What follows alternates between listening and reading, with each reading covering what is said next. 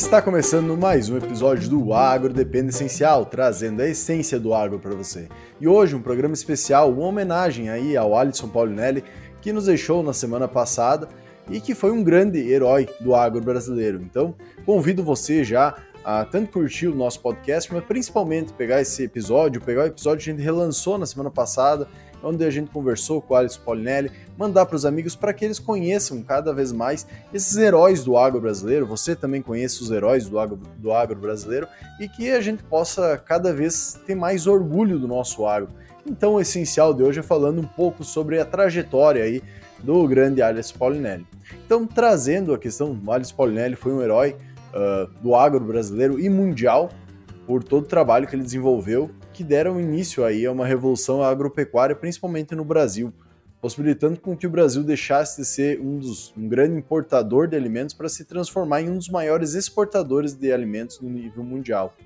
Uh, esse trabalho e, e, visão aí do agro brasileiro foi realizado focando principalmente em, em três pontos principais, sendo ele a ciência, a tecnologia e a, a, a, capacitação humana, possibilitando, além de uma tropicalização dos manejos de culturas agrícolas que anteriormente só era possível em países de clima temperado, né? A gente sabe que a, a agricultura aí em larga escala, como era feita, ela era muito usual, muito feita, principalmente em climas temperados, mas os solos, que nem o principal par dos solos brasileiros, tirando o sul do país, uh, uns solos mais interperizados, não era possível essa agricultura. E a partir de toda essa ciência, tecnologia, capacitação humana, desenvolvimento, foi possível e essa foi a grande transformação que possibilitou o crescimento do agro brasileiro. Também uh, ele acabou realizando aí a extensão desses conhecimentos tanto para os profissionais quanto para produtores. Né? O auxílio e aceleração que ele acabou desenvolvendo foi então no desenvolvimento da Embrapa inicialmente, né, que ele tanto auxiliou na criação, mas principalmente no desenvolvimento, na aceleração do desenvolvimento dela, que hoje é a maior instituição, instituição de tecnologia agropecuária do mundo, e também criou a empresa brasileira de assistência técnica e extensão rural, uh, responsável pela extensão de toda essa tecnologia desenvolvida pela ciência, pelos pesquisadores dentro da Embrapa e trazendo tanto para os profissionais quanto para os produtores, né? Todo esse trabalho que uh, de busca e desenvolvimento do agro brasileiro teve início ainda na, quando ele realizava a graduação dele, né? Desenvolvendo, uh, desenvolvendo principalmente a realidade onde ele estava, né? A nível local. E posteriormente, como docente aí, uh, da Escola Superior de Agricultura de Lavras, a ESALD na época, teve a oportunidade de aumentar a escala quando virou secretário da Agricultura de Minas Gerais e finalmente atingindo o nível nacional aí como ministro da Agricultura do Brasil.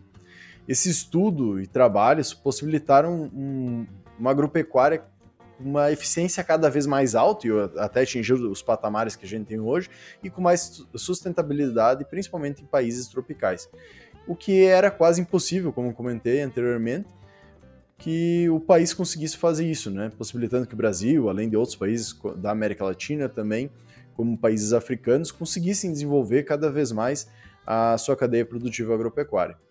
No Brasil, um dos maiores diferenciais uh, que esse desenvolvimento proporcionou foi a agricultura e pecuária de alta produtividade e tecnologia nos cerrados brasileiros, possibilitando aí o aumento de renda e a melhora de vida no interior, no interior do Brasil como um todo. É importante a gente lembrar que antes disso a, a, a agricultura e a pecuária era muito linkada, principalmente na costa do Brasil e na parte sul, né? Então, os cerrados eram um local, até ele brincou que o pessoal falava que os cerrados uh, era uma longa faixa de terra que separavam uh, lugar nenhum de coisa alguma, né? Então era uma terra que estava lá, era um bioma, a gente sabe tudo isso, mas que era improdutivo e o pessoal que morava lá acabava não tendo muitas possibilidades de renda, como tem hoje. A gente vai pegar o estado do, do Mato Grosso aqui como exemplo, que a maior parte dele é cerrado, no Mato Grosso do Sul, foi todo desenvolvido em cima disso, né? Então teve-se um aumento muito grande tanto de uma população indo para o interior quanto um aumento de renda e DH no, no interior também. Paulinelli, então, foi indicado duas vezes ao Prêmio Nobel da Paz por, seus trabalhos, né? E também ganhou o prêmio aí, uh, World Food Prize da Fundação Norman Burlock. Norman Burlock foi uh, é um dos grandes heróis do agro mundial que ganhou um prêmio Nobel, inclusive, por, pelos seus trabalhos feitos aí, principalmente ligados à Revolução Verde, que também dá um episódio só sobre isso, né? Mas Paulinelli ganhou esse prêmio devido às relevantes contribuições que ele realizou para a segurança alimentar no mundo, a partir das suas iniciativas, né? Falando um pouco, então, sobre a trajetória total uh, do Paulinelli, que a gente até acabou retirando desse livro que se encontra aqui, que dentro do nosso grupo aí do WhatsApp, então se tu tem vontade de participar do nosso grupo do WhatsApp, eu vou deixar o link do nosso grupo de Telegram aqui, mas eu vou disponibilizar só ele no nosso grupo do WhatsApp, mas que tu tem como ter acesso aí a esse livro de forma digital, né? Então, falando um pouco uh, sobre Paulinelli, a sua trajetória, né? Ele nasceu em 1936, foi presidente do Centro Acadêmico da Escola Superior de Agricultura de Lavras aí, em 1900 e, de 1956 a 1958, onde ele se graduou em 59, virou professor de 59 e ficou sendo professor, né, em todo o período até 1990 e tu vai ver que até 1990 ele fez muita coisa mais, a gente vai estar falando aqui, mesmo assim se manteve na docência. Também foi vice-diretor dessa mesma instituição em 66 e 67 e se tornou diretor dela em 67 a 71. Assumiu o cargo de presidente da Associação, da Associação Brasileira de Educação Agrícola Superior, a ABES, né, em, de 68 a 69. E no ano de 1971 se tornou aí ministro da Agricultura do Estado do, de Minas Gerais e que se manteve no cargo até 1974. Após, então, ele virou aí ministro da Agricultura do Brasil, ficando no cargo até 1979. Até esse período, no caso, até ele virar ministro da Agricultura, tu pode ouvir o próprio Paulinelli contando toda a trajetória dele até chegar aí Uh, no episódio que a gente gravou com ele, relançou agora, como eu comentei anteriormente, que é o quarto no meu tempo para tudo mato, a história de Alice Paulinelli. Ele está disponível no Spotify, vou deixar o link também aqui, mas é só entrar no Spotify e procurar a história de Alisson Paulinelli, tu vai ver o próprio Alisson aí uh, falando da sua trajetória, de tudo que ele desenvolveu até esse momento. Após esse período, então, ele virou, uh, após a, a parte dele, dele, ser ministro da Agricultura do Brasil, que foi onde é que ele mais fez coisas ligadas a, ao agro brasileiro para impulsionar, né? Uh, ele se tornou, então, uh, a questão de presidente do Banco do Estado de Minas Gerais, né? Em, de 79 a 83. Foi presidente da Associação Brasileira dos Bancos Comerciais Estaduais, de 80 a 82, presidente da Sociedade Mineira da Agricultura, de 82 a 86. Então ele tornou-se deputado federal, né? foi eleito deputado federal uh, e participou da Assembleia Nacional Constituinte de 87 a 98 e foi presidente da CNA de 87 a 90 e presidente do comitê aí da feira Osaka, Japão, em 1990. Então ele participou de todo esse desenvolvimento da nossa democracia, uh, vindo toda a parte da transformação do agro, junto com a transformação que a sociedade brasileira estava ocorrendo. Então isso é muito interessante a gente entender que ele não teve só a parte uh, ligada ao agro, mas política também ligado principalmente a todo o nosso Brasil e o desenvolvimento dele. Foi nomeado então como secretário da Agricultura, Abastecimento, uh, Agricultura, Pecuária e Abastecimento do Estado de Minas Gerais, qual cumpriu aí dois mandatos de 91 a 98 também se tornou presidente do Fórum Nacional uh, de Secretários aí da Agricultura de 92 a 93. Em 2011, ele se tornou presidente da Associação Brasileira de Produtores de Milho, Abramilho, cargo que ele manteve até o seu falecimento, no dia 29 de junho de 2023. Tanto a, a conversa que a gente teve, ele estava no seu escritório lá na Abramilho, né? Uh, ele ainda foi fundador e também presidente do Instituto do Fórum do Futuro em 2012, que trouxe e traz a discussão sobre alternativas cada vez mais sustentáveis para o desenvolvimento da, a, da agropecuária, tanto a brasileira quanto a mundial, né? as alternativas que a gente tem e essa discussão de como a gente pode fazer isso. Em 2019, ele foi embaixador de boa vontade para os temas de gênero, juventude rural do Instituto uh, Interamericano de, uh, de, Cooperação para a Agricultura, o IICA. Em 2020, então, ele foi titular da Cátedra uh, Luiz de do Sistema Agropecuário Interligados da Escola Superior de Agricultura, então, Luiz de da Universidade de São Paulo, que é a USP Exalc, né? Em 2021 e novamente em 2022, como comentei anteriormente, ele foi indicado ao Prêmio Nobel da Paz pelos resultados aí de suas ações que garantiram a segurança alimentar e com isso a paz em grande parte dos países subdesenvolvidos, como era o caso do Brasil, né? A garantia alimentar, a garantia de uh, ter acesso, uh, ter a possibilidade de ter esse alimento e ter acesso a ele, como aconteceu no Brasil, né? Uh, até no livro dele ele mostra ali alguns estudos que diminuiu o custo médio em torno de 20%, se eu não me engano, no período, né, comparando com o salário mínimo, o custo da alimentação dentro do Brasil. Então isso é uma coisa muito interessante e em, em, em pessoas que ganham menos de três salários mínimos, isso aumentou ainda mais, né, essa, digamos, a porcentagem, em vez de diminuir 20, diminuiu 30%, por exemplo. Né? Então foi uma coisa muito importante que ocorreu.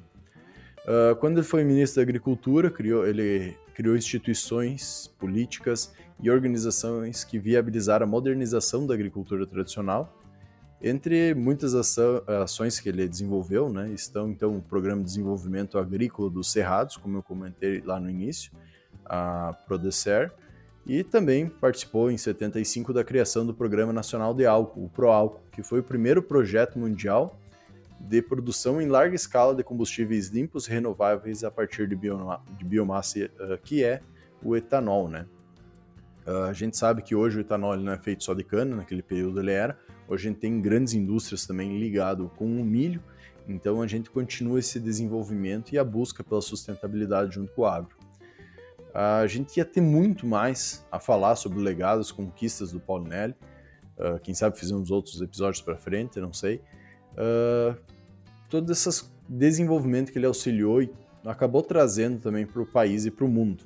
E a gente podia ficar horas aqui discutindo elas. Porém, a ideia do episódio é trazer o essencial sobre os assuntos ligados ao agro e com toda certeza aí esse é um assunto de grande importância e que, como a gente comenta em vários episódios, é muito importante a gente entender a história do agro, entender o seu desenvolvimento, entender os seus heróis, para com que a gente consiga cada vez mais uh, desenvolver e ter mais orgulho nacional por isso, né?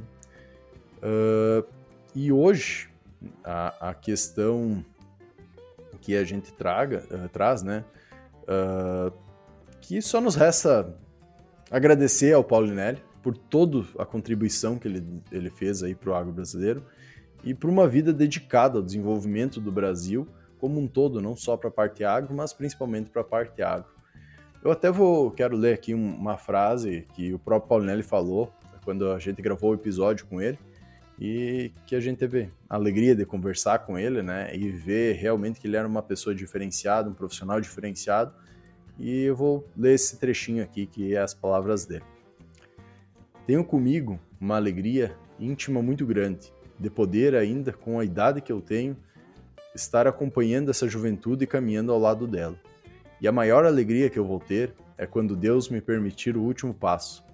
E eu vou pegar esse bastão que carreguei com tanto carinho e vou entregar a um mais competente do que eu. Essa é a maior felicidade que um homem pode ter. Eu me sinto um homem feliz por isso. Alisson Paulinelli. E seja lá onde é que tu estiver, pode ter certeza aí que nós do Agro Depende, toda a juventude do agro brasileiro, e o agro brasileiro como um todo, né? Aceitamos de bom grado esse bastão uh, e o desenvolvimento, que é o desenvolvimento aí da agropecuária brasileira, como o Alisson Paulinelli, então, você tinha sempre buscado. E tu que está ouvindo aí, conhece, conhece a história do agro e dos heróis do agro brasileiro mundial e que compõem ela como um todo, né? E além de conhecer, convide teus amigos aí a, fazer parte também, uh, que fazem parte do agro, quanto também que não fazem parte do agro, conhecer não, uh, não só o Alisson Paulinelli, né, mas os outros heróis também. Só assim a gente vai conseguir melhorar realmente e ter orgulho real do nosso agro nacional, ter real orgulho do Brasil, desenvolvimento que a gente faz aqui, para a gente realmente uh, ver tudo o desenvolvimento, todo o desenvolvimento que a gente faz uh, de forma sustentável, diferente de maior parte do mundo, que muitas vezes o que nos falta é marketing, né? Até a gente comenta que a gente conversa muito para nós mesmos, então é muito importante a gente entender de onde é que a gente veio, de todo o desenvolvimento que foi feito para a gente chegar até aqui, para ter cada vez mais orgulhos.